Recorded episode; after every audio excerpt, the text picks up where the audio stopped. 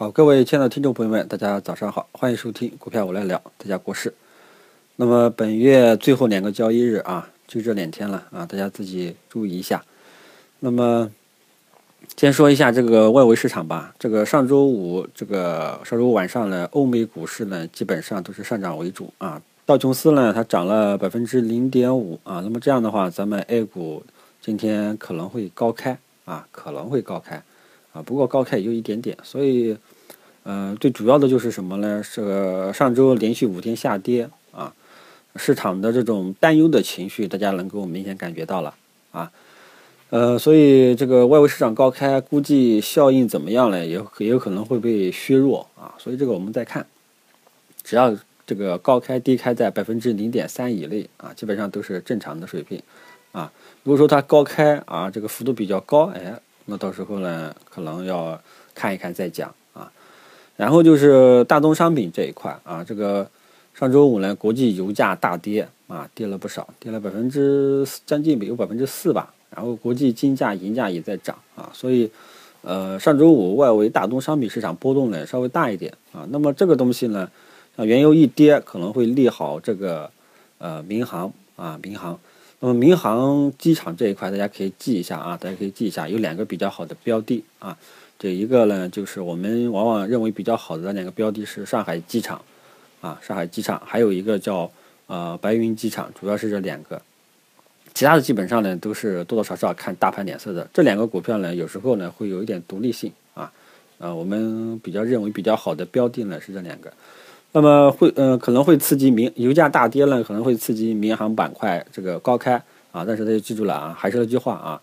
大盘短期在调整的这样一个阶段啊，高开之后啊，这个能不能延续下去也是要画上问号的啊。只是跟大家讲一下这种情况，不是让大家去追啊。如果说是熊这个这个这个市场很强势啊，那这个时候你就可以去追了啊。所以说大家一定要搞清楚啊，出现利好消息，某一类股票啊出现利好消息，并不是说任何情况下都可以去追的，是要看情况的啊。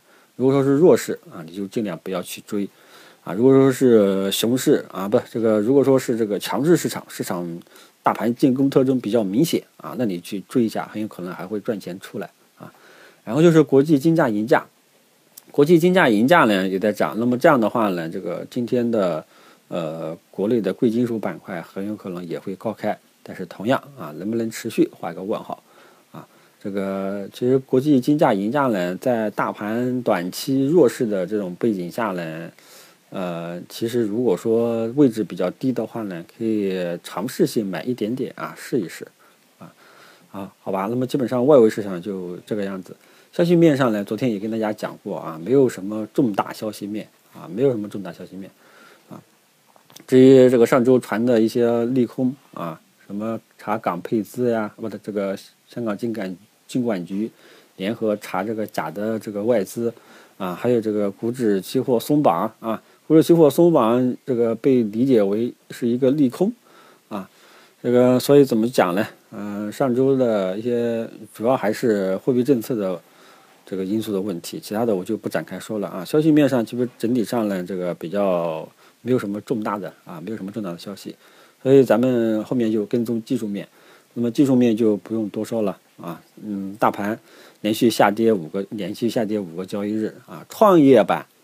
啊，创业板依然还是在高位横盘震荡。那么，创业板在过去一周表现啊，出了明显的抗跌迹象啊，大家这个能够明显感觉到了，对吧？那么节后啊，不是春节前啊，不是五一节前呢，还有两个交易日啊。那么大家都在等这个年报结束啊，中小创年报结束啊。那么这个年报结束之后啊，年报结束之后会不会？这个很多雷哎就结束了，那么这个时候呢，会不会刺激中小创节后上涨啊？我们还有待验证。我们到时候看明天最后一天市场的表现。如果说明天最后一天市场表现比较好，那么节后就有上涨的这种预期。所以说大家呢要持币过节还是持股过节？明天我们到时候再看一看，好吧？总之呢今天我们在大盘短期调整的这样一一个预期下在沪指连续下跌五个交易日周线级别也是大阴线的这样背景下我们今天第一天啊尽量多看少动啊然后看看下午的情况然后就是创业板我们继续跟踪它何时走出箱体震荡好吧就这两个点那么今天早上的这个收评就跟大家说到这里操作上呢这个还是尽量呃，多看少动吧，尤其是中小创，啊，好吧，就说到这里，谢谢大家。